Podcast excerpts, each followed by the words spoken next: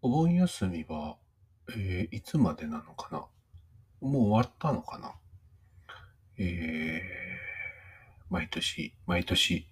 お盆休みがいつからいつまでなのかわからないでごねている詩人内田剛です。おはようございます。えーね、わかんないんですよ、僕。えー、だいたい15日あたりのことらしいっていうのは知ってるんですけど、なんかいつもみんなお盆休み、お盆明けたらとかって言うじゃないですか、仕事相手とかも。お盆明けたら、いつっすか、それみたいな。何日って言ってもらえます？って、で、何日のことなんですか、お盆って。って聞くと、なんかみんな曖昧なんですよ。え明けいつです？本当にね、本当に、いや、上げ足取ってるわけじゃなくて、本当に僕困るから、いつもね、えー何日ですか、えー言ってくださいって返すんですけど、ね、えーお盆終わ終わったのかな？えっ、と、あの、ね、今日皆さんこれ水曜日の朝聞いていただいていると思いますけども、えー、まあね、お盆明けで、お盆明けなのかお盆休み中なのかわからないけど、まあそんな時に、このラジオをそこまでして聞く人もいないのかもしれませんけど、まあルーティンをね、た、正しくというか、律儀に続けることが結構大事なので、えー今日もやりたいと思いますが、実はね、この収録月曜日の夜にやっております。まあ、なんでかっていうとっていう話はまたちょっと後にするとして、まあ、ちょっと普段はね、火曜日の夜にやるんですけど、ちょっと、まあ明日15日、まあ僕今14日にいるんですけど、明日15日ちょっと僕忙しいんでね、えー、ちょっと、今日14日月曜の夜にやってますが、皆さんは水曜日の朝に、えーいつも通りこれを聞いていただけたらと思います。それでは、えー今週も行ってみましょう。内田号の一周回ってストレッシじゃん。どうぞ。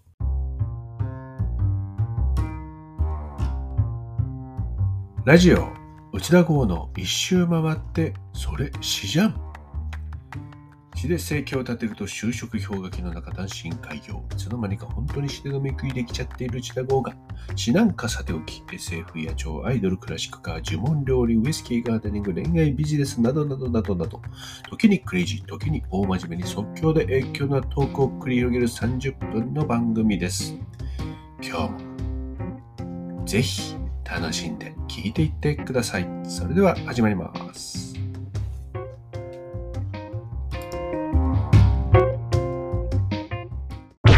今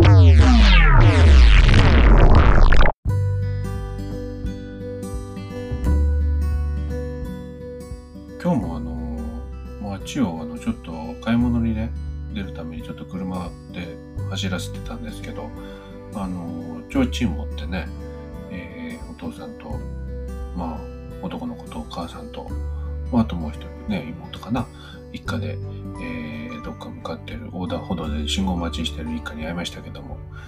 そういうのをね23組見ましたかねで、あれ、助手席にいる妻がですね、あれが、あの、お迎えに行くんだよって教えてくれました。お迎えですよ。いや、もう、まあ、もしかしたら、あの、もしかしたらというか、多分皆さんにとっては普通なんでしょうね。あの、僕はですね、まあ、多分こんなこと言うと、なんだお前はって怒られるかもしれませんけど、本当にね、そういう伝統行事というか、まあ、年中行事ですよね。をね、あんまりやらない家に生まれまして。まあもちろん、その、母、あ父方の墓参りとか、まあ何度か、まあ何何度か行ったんですけど、あんまりなんかそのお盆にっていうよりは、まああの、当時ね、あの、まあ僕はあの転勤族の家に生まれたので、結構転々としてたので、なかなかその父の実家の墓をね、毎年夏に訪ねるってこともできなかったと思うんですね。まあやってたのかもしれないけど、まあ、なんかそんなに提灯持ってとかってわけじゃなくて、単純にこうお墓行って、こう、掃除して、あの、花生けて、えー、証拠抱いてっていうね、ね、いうやつで。でも、しかもそれなんかね、だからまあそんなだから、あの、なんかこう、お盆にっていうよりは、実家にか、実家、実家もないんですよ。まあその父の故郷に戻るとあの、まあ、墓に行ってでそういう時期か変わらず、えーだったんですね。んであの、母方の方はですね、まあ、これが結構厄介な話でして、えーとまあ、僕の聞いた、僕が聞いた記憶なので、正しくないかもしれませんけど、えっ、ー、とね、母方の、まあ、僕にとっては祖父母ですよね。まあ、ねどうもね、あの、駆け落ちだったみたいなんですね。もう戦後。まあ、祖父は戦中に、もう、あの、一応こう、なんだろうな、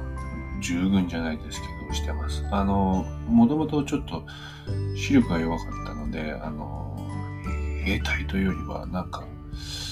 なんだったかな。なんかちょっと事務方だったみたいなんですね。まあ、それもあって、まあ、ね、戦後も、えー、生きている、いたんですけども、まあ、で、そうですね、母も、あ祖母も、まあ、その戦中にはもう生まれていて、で、まあ、その、まあ、なんか本当わからないけど、で、結局、まあ、ちょっとすごいはしょりますけど、まあ、要はだからもうその家を飛び出してというか、家とその縁を切って、えー、二人で暮らし始めるわけですね。で、そこで母が、まあ、生まれて、で、えー、僕が生まれるという、当たり前ですけど。なので、その、母方に関しては本当にたどれないんですよ。祖父母までで終わる、あの、までしかたどれない。そのうち祖父と祖母がどこの何者なのかっていうのは、あの、その本人の存在しか知らない。実、実ね、僕は会ったこともちろんありますけど、本人たちしか知らない。その兄弟がどれぐらいのかとか、どこ出身なのかとか全くわからないんですね。だからね、そっちは、ね、ないんですよ、そういうのが。もちろん、その家の墓なんていうのも僕は知りませんしね。で、そんなあの、まああの、母方の祖父母だったので、あの、まああの、僕がそうだな、高校生ぐらいからですかね、あの、小学、多分ね、小学校上がるぐらいまではね、あの、よく会ってたと思うんですけど、小学校上がってからぐらいからかな、あの、パタリとこう、えー、関係がなくなりまして。まあ、それもなんか後々聞いたら、その、自分たちが近い存在にいると、その、その子育てとか、余計なことを言っちゃうだろう。だからその、まあもう別の、あの、まあ母もね、僕の母も、あの、新しい暮らしを始めてるんだから、まあ自分たちがそんなにまあの、シャシャに出る必要ないだろうっていうことだったらしいんですけど、本当に、だから小中ぐらいはね、全く会ってない、だから10年ぐらいですかね、会わない時期があったわけですよ。でまあ高校生ぐらいになって、えー、まああの、いろんなことがあって、あの、まあね、祖母がこう、年老いてきてますね、ちょっとこう、手手伝うことも増えたんで、それから結構あの、母とよくね、祖父母の家を訪ねました。えー、まあそんな、えー、祖父母がですね、ある日ですね、えー、遺言を残すわけですね。まあもちろん生きているうちにですね。でそこにはね、あのたった3行、たった3行ですよ。書いてありまして。墓不要。葬式不要。遺体は検体へ。この産業。祖父も祖母も。ねえ。びっくりでしょう。般的な家庭に生まれ育ったリスナーの皆さんにとってはかなりびっくりな、えー、遺言だと、本当にその3つだけ。あの、けあの祖父はですね、母が小さい時から、まあ、うん、結構もう視力が弱くて、で、まあ、あの、やがて全盲になるんですね。なので、その後は、まあ、あんま、まあ、鍼灸か、針の方かな、やったりとかてたんですけど、そまあ、そんな人なんでね、なんかその医学のあの役に立ちたいっていう何か思惑があったんでしょう。だからその防衛医科大のその検体に自分が死んだらその遺体を全部出してくれと。で、あの、今ちょっとわからないですけど、あの、防衛課題にね、検体するとですね、あの、もちろんその、あの、自分たちの墓に、まあその、まあで、その、まあ、ちょっと言うとですね、亡くなると、その、まあ、その病院にね、防衛課題の方来るんですよ。で、でも病院の下のレイヤー、レイヤー室っていうのかな。まあ、そこで、えー、じゃあ、こう、こう、こうで、えっ、ー、と、遺体をね、えー、生前のあのお話の通り、えー、引き取らせていただきますと言って、防衛課題の方がその持っていくわけですよ。で、すぐ、あの、実験に使うわけじゃないわけですね。まあ、実験といってもその医学生がその解剖とかに使うんですけど、えっと、で、まあその、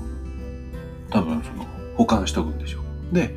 あの、まあその研究にね、使われると連絡が、使う前だったかな、連絡が来るんですよ。で、いついつにこう、こう、こうで、こういう医学生たちのための勉強に使わせていただきましたと。ご検体を使わせていただきましたと。で、まあその遺体をじゃあ、ね、どうするか。その自分たちの墓に入れるかっていうのもあるんだけど、あの、防衛課題の共同墓地みたいなのが所沢でだったかな。他にもあるのかちょっとわかるんですけど、そこにあの、埋葬することもできるんですよ。で、まあ、うちのその祖父母は、あの、墓不要って言ってますから、じゃあお願いしますって言って、だから今もその祖父も祖母も、あの、自分たちの、あの、墓に入ってるんじゃなくて、大医科大のその合同墓地みたいなところに、あの、でかいのがあるんですよね。地下にこうバーってあんだと思うんですけど、そこに、あの、眠ってるというわけで。だから、わかない、あまあ、なくはないけど、防衛課大のそこのお墓に行きゃいいんだけど、まあ、この個人の家のお墓っていうのは、その、そう、あの母方ない。父方はありますけどね。というわけで、だからね、あんまり、その、なれ、なんかそういうね、トラディショナルな、あの、文化がないんですね。で、まあ、その、なんだろう、その、なんだ、墓不要、葬式不要、遺体は検体へっていうのも、まあ、さっき言ったみたいに、その、まあ、医学のね、発展に、えー、寄与したいっていうのもあるんですけど、あると思うんですけど、多分一番はですね、さっきの、まあ、子育てが、あの、家庭、子育てもその、自分たちの家族の生活も始まった時に自分たちがしゃしゃり出ないようにしようみたいなのも、にもあるように、やっぱなんかこう、僕らに、何ですかね、後世に迷惑がかからないようにというか、なんか余計なことをしないようにみたいな、あの、意識がすごく強かったんだと思うんですね。だからその、墓不要、葬式不要っていうのは、そこに無駄って言っちゃったんだけど、無駄にお金かかるわけですよ。それを、そういうこう、足を引っ張るようなことをね、あの自分の次の世代、次の次の世代に、えー、しないようにしようっていう多分その思いだったと思いますね。まあでも、なかなか潔いですよね。ねいやまあそんなわけで、えー、だから僕はですね、あんまりその、そういう行事はわからないんですけど、わからないからその皆さん、まあよくね、多くの方がやるように、その、いつはこうこうこう、これをやる。いつはこうこうこういう内容でやるっていうのは全く知らない。そういう意味ではもう本当にブレーキ極まりない、えー、人間ですけど、まあ逆にですね、えー、その、個人のを痛むっていうことは、そのフォーマットにまあもちろんそれを批判してるわけじゃないんだけども、そこに当てはめりさえすればいいわけではないというか、いやむしろそのそのフォーマットにはまってなくたって死を悼む、個人を、ね、思うことはできるわけですね。それは僕なりでいいんじゃないかってやっぱ思っています。えー、まあ、こんなね、そんな大した、大層なことではない、こう、今からね、言うことをね、あの、大層に聞こえちゃうかもしれない。けど、大層なことじゃないんだけど、その、まあ、僕の一番のその、その、まあ、例えばその母方の祖父母に関して言えばです、特に、あの、とても、あの、愉快な人たちだったんですね。すごく個性的で、えー、まあ、そうですね、その家とか、えー、社会的なその、あるべき、あの、生き方から、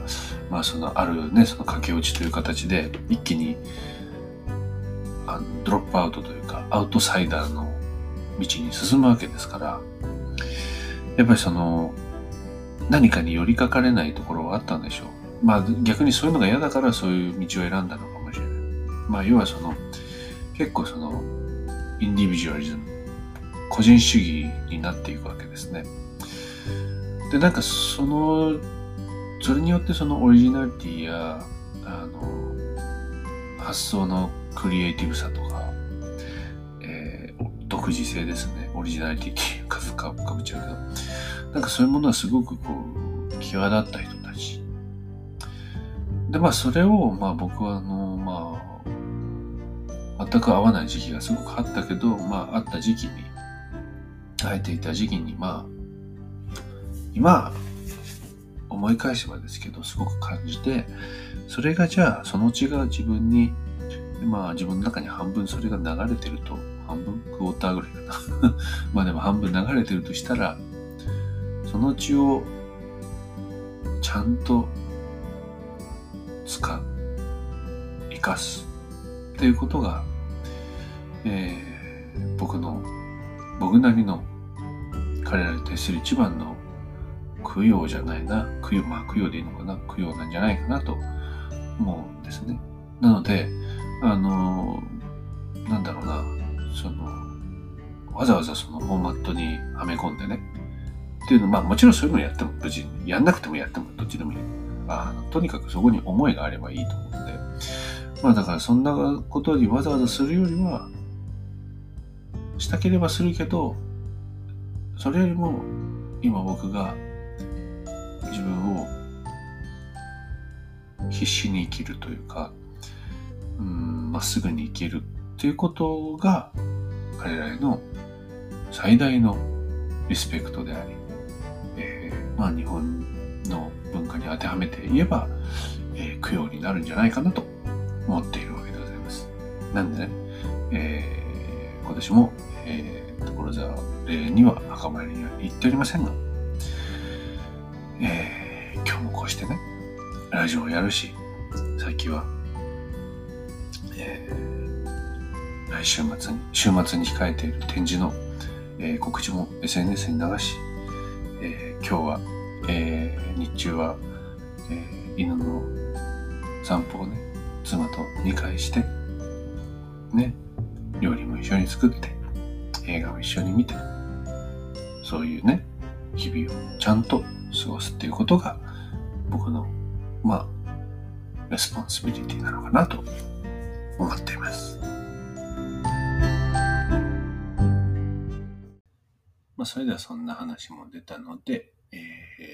ー、今日はここでちょっと一編読みたいと思います。2019年の、えー、1月に書いた詩ですが、えー、祖父母という詩です。それでは聞いてください。祖父母。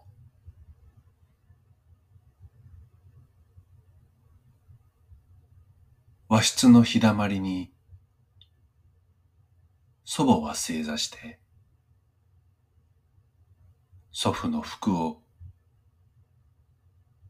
丁寧に畳んでいます。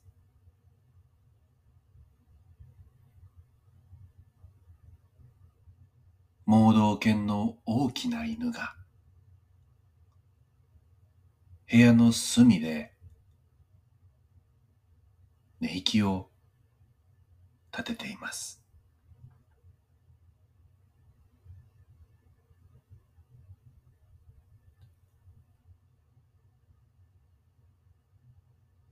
祖父は部屋のワープロで詩を書いています。祖父は目が見えませんが、リズミカルな指使いで、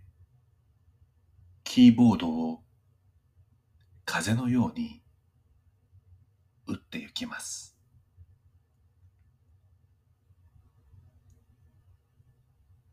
詩の中で祖父は自分を我と書きます。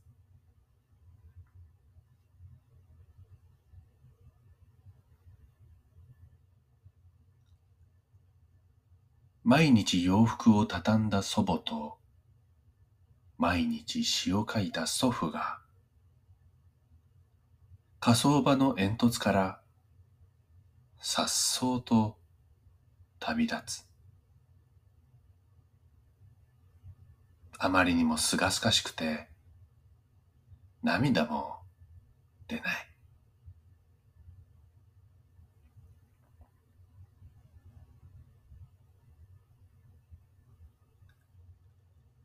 二人はただの老人。今はただの屍。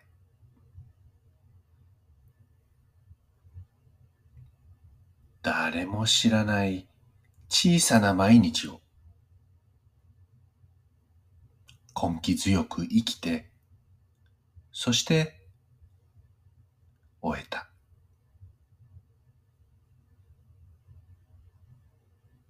どんな人生でも、きっとそれが、すべて。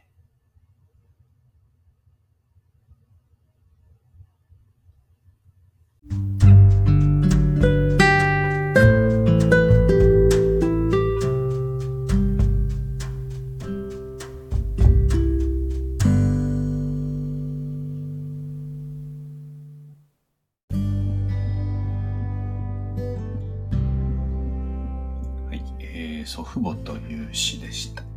でしょうかね。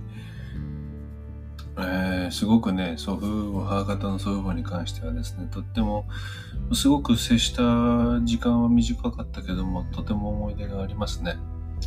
あの、盲導犬ね、あの、さっき詩に出てきましたけど、飼ってたんですね。で、もうすごくあの、丁寧に、丁寧にってもうちゃん、ちゃんと飼ってて、で、まあ、あの、もう、あの、自分もそんなに動けなくなったし、あの、で、盲導犬もね、もう終えたんですよね。で、その後、あの、僕ら、僕の家が、あの、同じ犬種のラブラドールを飼って、で、祖父にね、ラブラドール飼ってんだよって言ったらね、なんて言ったかと思う。あ犬は嫌いだってびっくりして、えー、盲導犬飼ってたの？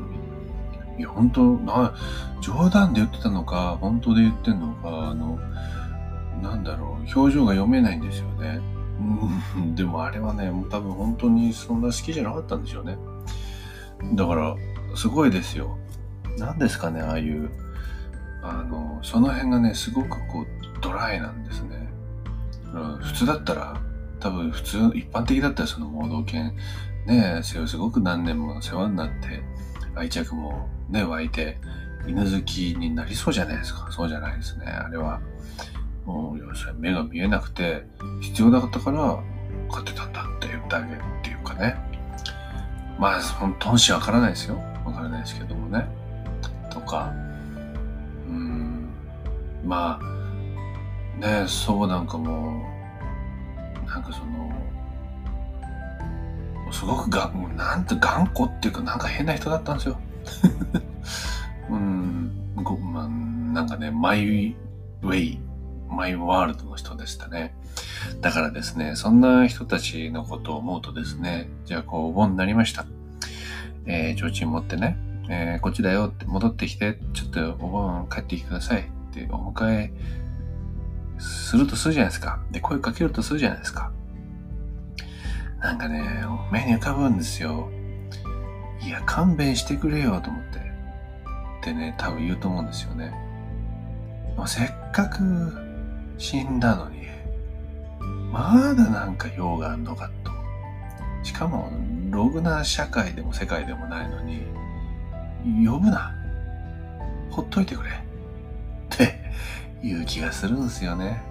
だからね、まあそういうのは必要ないかなと。まああの幸運にもそのさっき言ったみたいにその彼らの血が半分流れていて、まあ、それをフルに使うあの人生を送ろうと。まあまあそんなにこのミッションとして言ってるわけじゃないですけど、まあ単純に自分があのやりたいように思い切りやれば、それが結果彼らの血をフルに使うということになるので、ただそれだけなんですけど、そうやってね、生きてるとですね、あの、常にこう、まあよくアメリカの映画なんかであるけど、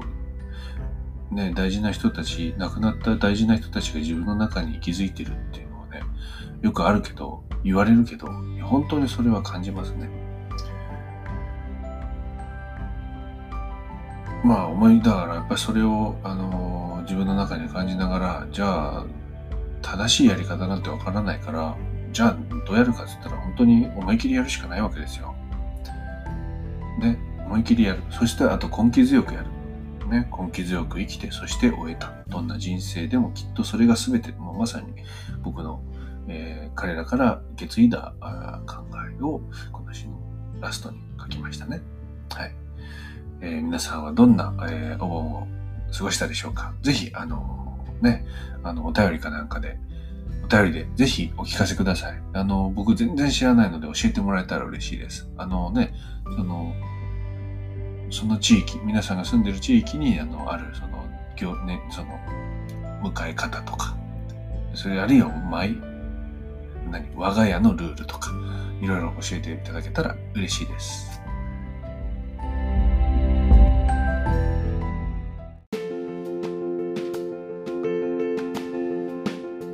今日はですね、僕ね、どこにいるかというとですね、宮城県仙台市にいるんですね。何を、もう今年3回目なんですね。何をしに来ているかというとですね、えー、皆さんご存知の通り、僕は乃木坂46のファンでございますから、真夏の全国ツアー2023の宮城会場のチケットが当たったので、それをね、昨日15日見に来てたんですね。それでよく開けて今朝というわけです。あだから昨日の15日の夜にあの収録できなくはないんだけども、どうなってるか、そのね、喉がガラガラとか、わかんないけど、疲れちゃってるとか、なんかどうなってるかわからないので、その、ね、ネット環境もちょっとうまくやれるかわかんなかったから、だからちょっと前もって収録させていただきました。というわけで、まあ、そのね、ライブの話なんかは、来週 聞く価値があるかわかりませんけども、えー、そのね、参加してみた感想なんかは、来週の回でね、えー、話せたらなと思っております。なので、よかったら来週もぜひ聞いてみてください。え、っと、今週末、ギャラリー、素敵な仕事ギャラリーで、えー、染屋の2324のコレクション即売会が開催されます。えー、ぜひ、皆さん、お越しください。そして来週は、えー、ボタニカルポイトリースケープ2023ですね。こちら4年ぶりの、えー、ボタニカルアロマデザイナー、ポインターすみれさんと、えー、僕、内田剛、二人のコラボの展示が開催されます。えー、とってもね、とってもいい展示になると思いますので、ぜひ、えー、お越しください。染谷、まあ、ちょっと2週続きになりますけど、遊んでください。ね。僕も遊びますので、遊んでました。まあ、まさに遊んでたわけですけど、はい。あの、ぜひ、えー、また来ていただけたら嬉しいです。えー、ギャラリーには僕は絶対いますから、えー、来ていただければ、えー、ちょっとでも、えー、話はできます。ちょっとじゃない時が多いですけどね、たくさん話もできますので、えー、ぜひぜひよかったら訪ねて来ていただけたら嬉しいです。えー、それでは、えー、そろそろ終わりたいと思います。えー、またお休みが続く方もいるでしょう。あるいは、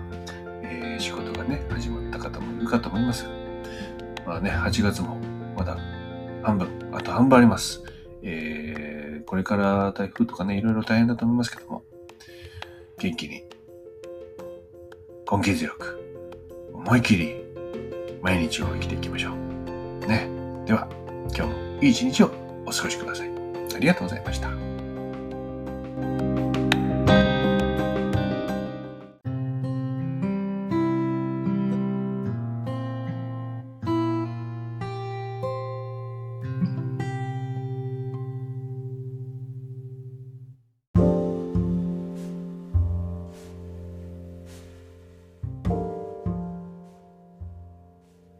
ラジオ内田剛の一周回ってそれしじゃん See you again. Bye.